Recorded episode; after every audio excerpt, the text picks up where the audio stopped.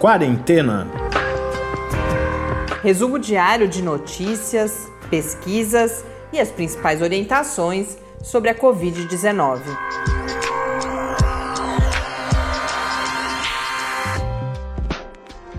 Quarentena, dia 106. Olá, bem-vindos ao nosso centésimo sexto encontro, revigorados para mais essa semana na nossa quarentena. Eu sou Mariana Petzo. E eu sou Tarcio Fabrício. Tivemos mensagens de duas enfermeiras nas últimas horas, escreveram para a gente a Fabiola, que é enfermeira sanitarista, e a Ana Carolina, enfermeira formada aqui pela Universidade Federal de São Carlos e que está atuando em uma UTI de Covid no Instituto Dante Pazanese, em São Paulo. Muito bom receber as mensagens de vocês, saber que podemos contribuir. Inclusive, a Ana Carolina especificamente diz que se afastou das notícias, até como forma de preservar a sua saúde mental, ela que está ali diariamente junto aos pacientes mais graves de Covid-19, mas que relata que depois que conheceu o podcast, encontrou nele uma possibilidade de atualização. Então, uma mensagem que nos deixa especialmente felizes. E aproveitando, quem quiser escrever para a gente com sugestões de pauta, depoimentos de que está aí conosco ou qualquer outra informação que quiser compartilhar com a gente, o e-mail é o podcastquarentena@gmail.com e no Twitter o perfil QuarentenaCast. No Brasil hoje são 1 milhão 368 mil 195 casos registrados de Covid-19, com 58.314 mortes, o que nos traz um acréscimo de 692 mortes reportadas nas últimas 24 horas. No mundo, agora também na contagem da Organização Mundial da Saúde, já ultrapassamos a marca dos 10 milhões de casos de Covid-19. O número da OMS é de 10 milhões 21.401 casos com 499.913 mortes. Na John Hopkins, o número de casos já é de 10.199.798. Faz tempo que eu não comento a situação de outros países, a gente tem tido muito assunto para falar do Brasil, mas além dos Estados Unidos, que a gente já falou nos últimos dias, que começa a ter um crescimento, um novo crescimento no número de casos. É, os Estados Unidos tinham entrado no, no, chamado platô, né? Ficaram bastante tempo nesse platô e agora a curva deles volta a subir. E em geral, nas cidades ou estados que abriram precocemente. Então, por vários motivos, os Estados Unidos vai nos contando o que deve acontecer também aqui no Brasil. E lembrando que, inclusive, a gente nunca alcançou o tal o do platô. platô. A gente começou a abrir antes até de alcançar o platô. Mas além de Estados Unidos e Brasil, preocupa a situação da Rússia, que já tem 640.246 casos, e a Índia com 548.318 casos. É claro que vem uma série de outros países sofrendo aí com a Covid-19 depois, mas só para atualizar, esses que tiveram um crescimento realmente se distanciando daqueles que vêm depois deles. E começar hoje de forma invertida, falando do mundo, União Europeia, que tem mudanças aí no seu controle da pandemia. A União Europeia já vai abrir na próxima quarta-feira, dia 1 a entrada de estrangeiros nos países do bloco. Então já tem 14 países que estão autorizados os seus cidadãos a entrarem na União Europeia e o Brasil não é um desses países autorizados. Então, nessa primeira lista, nada de brasileiro entrando deve, na União Europeia. E não Europeia. deve vir nas próximas Exatamente. listas. Porque o critério, obviamente, é que o controle, que a pandemia esteja sob controle. controle. Aqui no Brasil, uma situação que a gente faz tempo que não falava e que preocupa é a do Distrito Federal. O Distrito Federal que teve uma abertura bastante precoce, não sei situar no tempo, mas já faz algumas semanas que a gente viu as cenas de reabertura do comércio no Distrito Federal e agora decretou calamidade pública. o que, embora seja tratado como uma medida burocrática, uhum. porque essas situações de emergência, calamidade, vão mudar a forma de acesso e de uso de recursos financeiros, a gente tem uma situação preocupante, principalmente em termos de ocupação de leitos. Então, no SUS, 70% dos leitos com a disponibilidade de ventilação mecânica estão ocupados nesse momento, e também na rede particular, o que é uma situação que mostra o número de pessoas infectadas em relação à disponibilidade de leitos, até mesmo na rede particular, são 92% dos leitos de Covid ocupados e 75% dos leitos de UTI. Então, mais um indicador do quão equivocadas são as medidas de reabertura. É o Distrito Federal que, no começo da pandemia, da, da chegada da Covid-19 ao Brasil, já, tinha, já chamava atenção, já tinham muita preocupação por causa da circulação de pessoas do Distrito Federal. É muita gente de vários estados que vão para lá, sempre vão e voltam, vão e voltam. Então já era um lugar que deixava muita gente preocupado. Começou a ter um número muito grande de casos, aí parece que minimamente deu uma controlada e não Abriu. soube lidar com isso, né? Falando em viagens, registrar, compartilhar aqui com vocês. Hoje nós conversamos com a equipe do Lab e uma das pessoas que precisou se deslocar com o uso de avião nos reportou uma situação que para mim foi surpreendente, que um intenso movimento no aeroporto aqui em São Paulo e também no seu estado de destino, aeronave lotada. lotada. É claro que nós temos um número de voos que é reduzido, que contribui para que o avião esteja cheio. Mas realmente ela conta que foi uma experiência bastante assustadora, inclusive, porque com muita proximidade entre as pessoas, já que não havia poltronas vazias no avião. Mas só um, um comentário. E o Tarso, ainda aqui no Brasil, tem notícias de Goiás. É um estudo da Universidade Federal de Goiás alertou para o colapso do sistema de saúde no estado é, no mês de julho já. É, os pesquisadores eles chegaram a propor um lockdown de três meses no estado inteiro mas não tiveram nenhum apoio, etc. E propuseram uma outra estratégia que é a lógica do, do, dos lockdowns intermitentes, né? Fecha 14 dias, abre 14 dias, fecha 14 dias, abre 14 e nós continuaremos nessa lógica convivendo com essa questão da doença por muito e muito e muito tempo ainda. E a outra notícia é do Mato Grosso do Sul ou Mato Grosso? Mato Grosso do Sul. Um frigorífico suspendeu, lá do Mato Grosso do Sul, ele suspendeu as atividades é, justamente pelo aumento do número de casos no estado. Essa unidade fica no município de Rochedo e vai ficar 15 dias fechada preventivamente. De acordo com o levantamento, do Ministério Público do Trabalho, mais de 1.100 trabalhadores já foram infectados em 42 frigoríficos que são monitorados no estado do Mato Grosso do Sul. Segue então essa situação que aconteceu em outros lugares do mundo, especialmente nos Estados Unidos, e agora a gente vê acontecer aqui no Brasil também. Uma última nota rápida: a Agência Nacional de Saúde Suplementar regulou hoje a obrigatoriedade dos planos de saúde incluírem na sua cobertura os testes sorológicos de anticorpos para a Covid-19. O teste o PCR, que é aquele teste que identifica enquanto a doença está instalada, já estava, eh, o teste já, já fazia parte dessa cobertura e agora os testes sorológicos também, que não são os testes rápidos, são aqueles testes que são feitos a partir da coleta de sangue, fundamentalmente, agora também estão inseridos, embora a gente veja muitos relatos de pessoas com problemas para acesso. Isso eu não pesquisei isso a fundo, mas eu mesma já, já vi isso na, no noticiário. Então, como sempre, no que diz respeito aos planos de saúde, é algo que gera aí esses conflitos, essas controvérsias, por isso eu fiz questão de reportar aqui. Quem tiver precisando, tiver interesse, sabe que a partir de hoje os testes sorológicos também estão é, incluídos na cobertura obrigatória. Um dado curioso que foi divulgado hoje foi o, foram os resultados de mais uma pesquisa Datafolha, que entrevistou em dois dias recentemente por telefone. Essas pesquisas que geralmente são feitas porta a porta estão sendo feitas, são pesquisas de opinião, estão sendo feitas por telefone nesse momento. Entrevistou 2.016 pessoas para verificar uma série de opiniões sobre como a, a, o combate à pandemia está sendo conduzido no Brasil.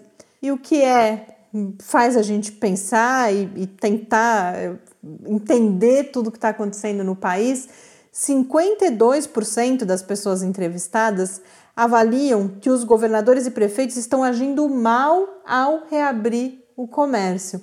Então, é praticamente aí um pouquinho mais da metade, depois você vai ter 42%, e isso é interessante, porque as manchetes não, não falam disso, falam ah, a maioria da população brasileira acha que, ou de certa forma, se coloca contrariamente à abertura do comércio, mas não é bem, é, embora de fato seja a maioria, mas a gente tem 42% das pessoas achando que os governantes estão agindo bem ao reabrir o comércio, mas de qualquer forma é uma percentagem alta achando que isso não está correto. E mesmo assim a gente vê o comércio lotado em várias cidades. O exemplo emblemático dos últimos dias foi Belo Horizonte, que às vésperas de fechar novamente, o que começa a acontecer hoje, teve comércio lotado, pessoas se aglomerando, inclusive, pessoas sem máscara.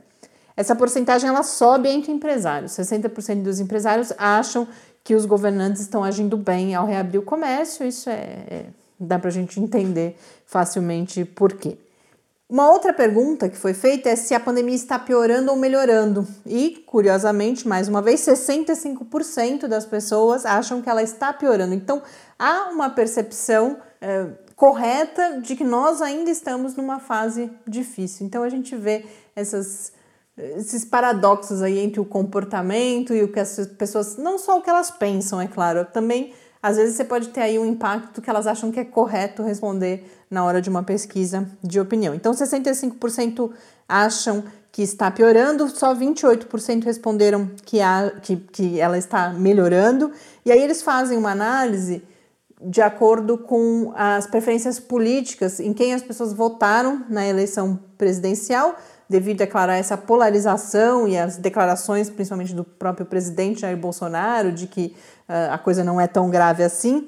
Entre as pessoas que votaram em Bolsonaro, mas não necessariamente ainda apoiam o presidente, 52% acham que ela está piorando. Então, lembrando, 65% na amostra como um todo, 52% entre as pessoas que votaram em Bolsonaro. Então, a diferença não é tão grande, mas quando a gente vai para as pessoas que ainda apoiam o presidente, aí 51% acham que está melhorando. Então, na população em geral, 28%.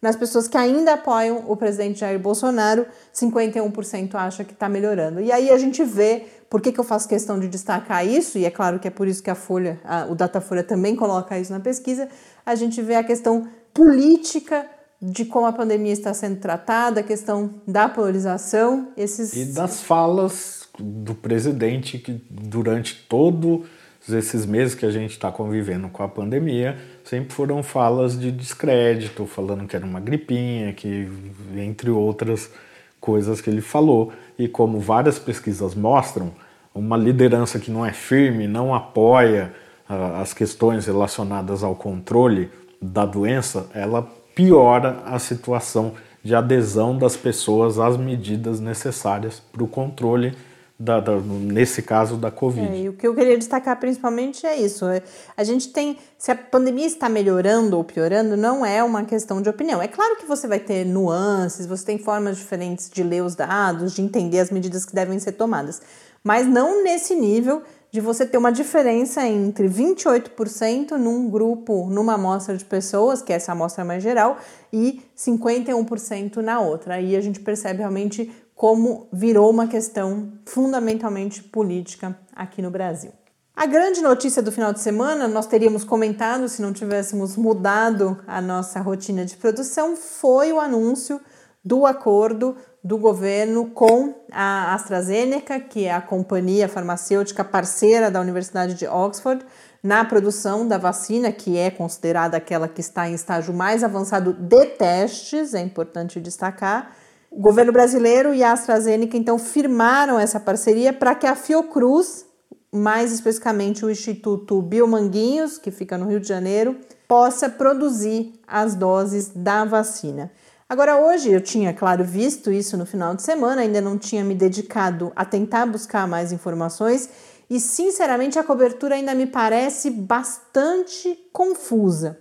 É fácil entender a importância mais geral de um acordo como esse, embora eu ache, já, primeira crítica, que a cobertura dá a entender de certa forma pode gerar um sentimento de que já existe uma vacina, quando não tem nada a ver com isso, nada mudou no estágio de teste da vacina de Oxford.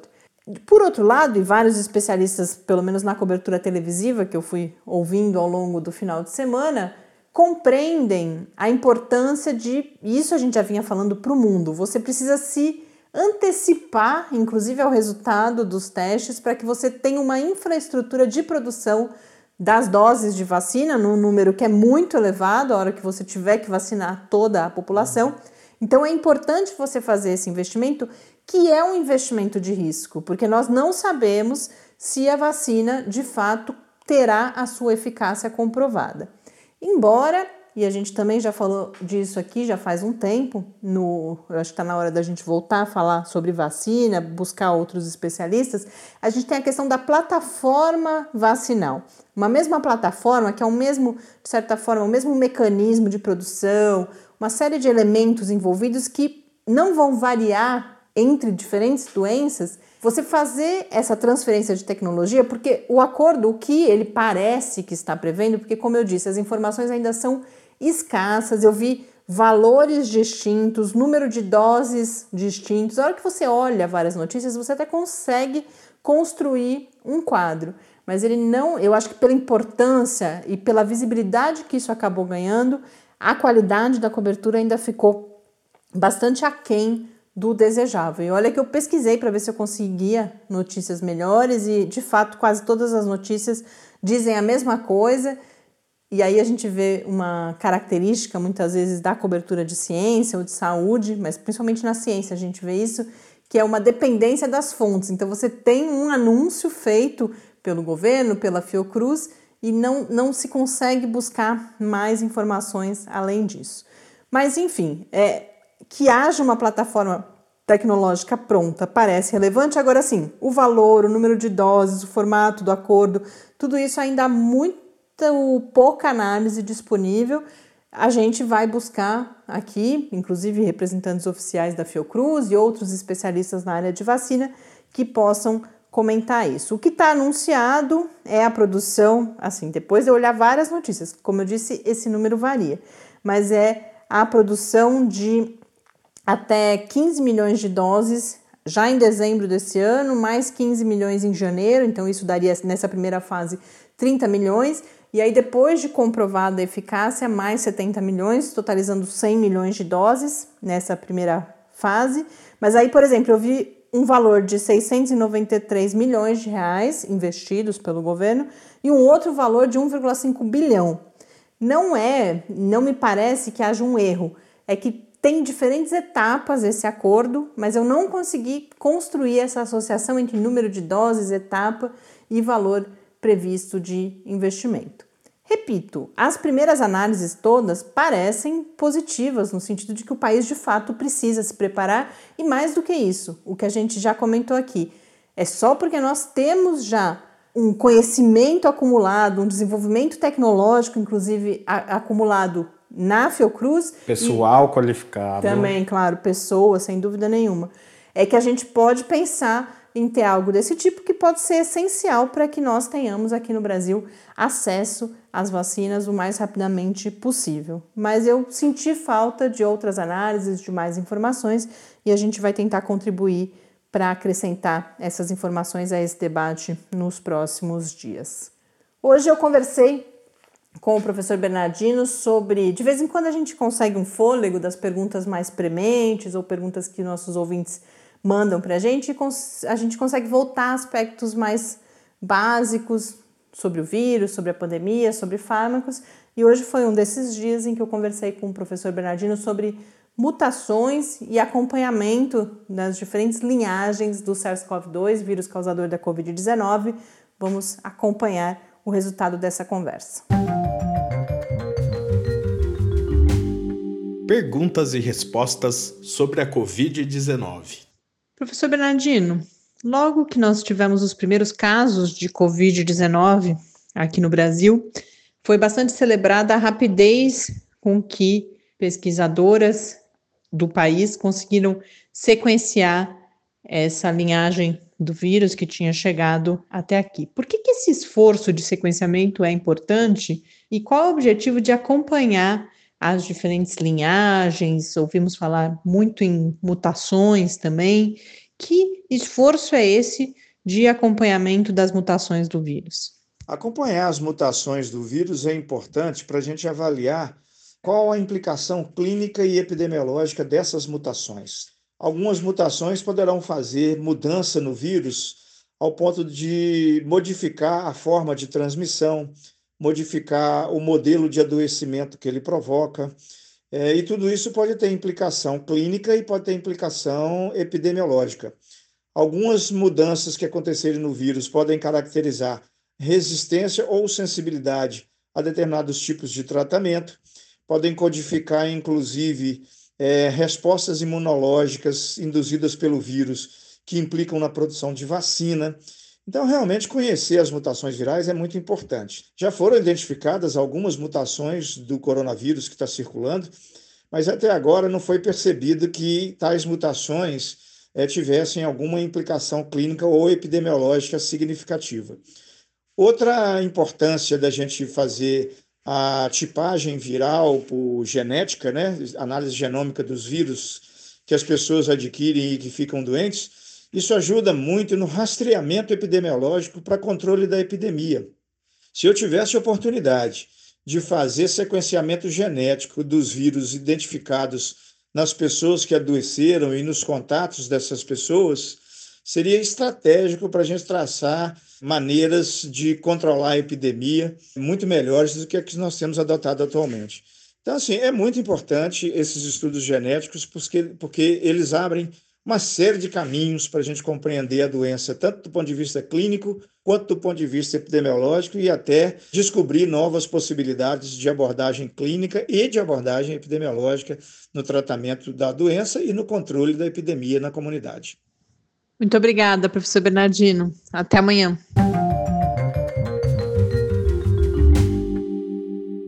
De volta aqui no Quarentena, para ilustrar rapidamente isso que o professor Bernardino nos contou. Coincidentemente, o Tarso tinha logo sido selecionado uma notícia para mim, publicada na Nature, sobre um estudo que vai partir da análise genética do genoma de duas linhagens do vírus SARS-CoV-2 para o que essa pesquisa estava buscando identificar, inclusive determinantes, que fatores podem determinar que casos de Covid-19 se agravem ou não. E eles foram buscar, os pesquisadores, essa resposta em dois lugares diferentes, justamente na sequência genética, e eles identificaram duas linhagens iniciais.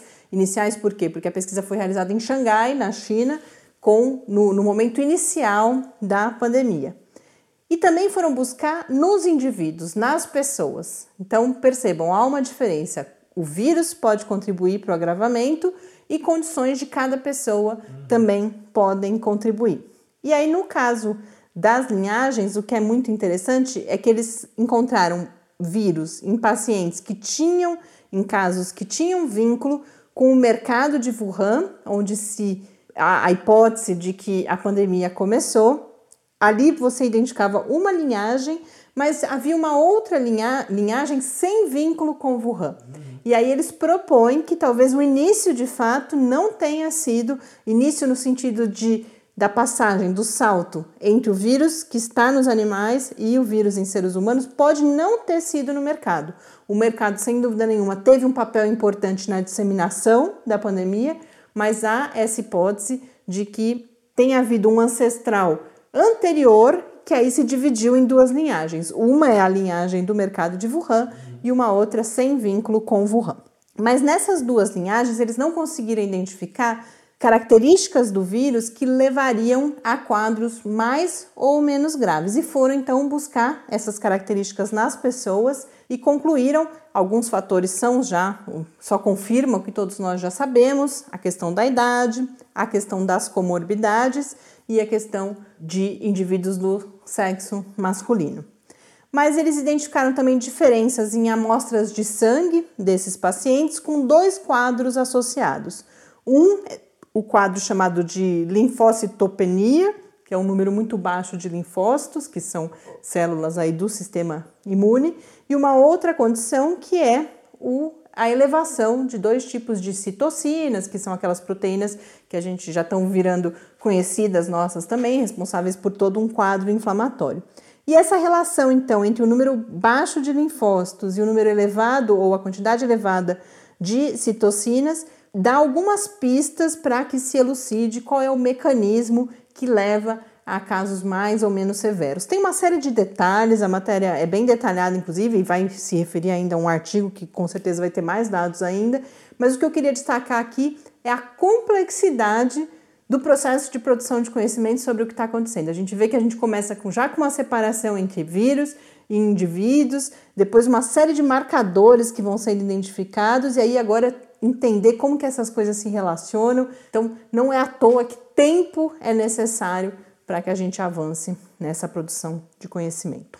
Para encerrar, quero comentar um último estudo publicado nos últimos dias uma revisão, a revisão de literatura mais abrangente já feita sobre o impacto da Covid-19 em crianças.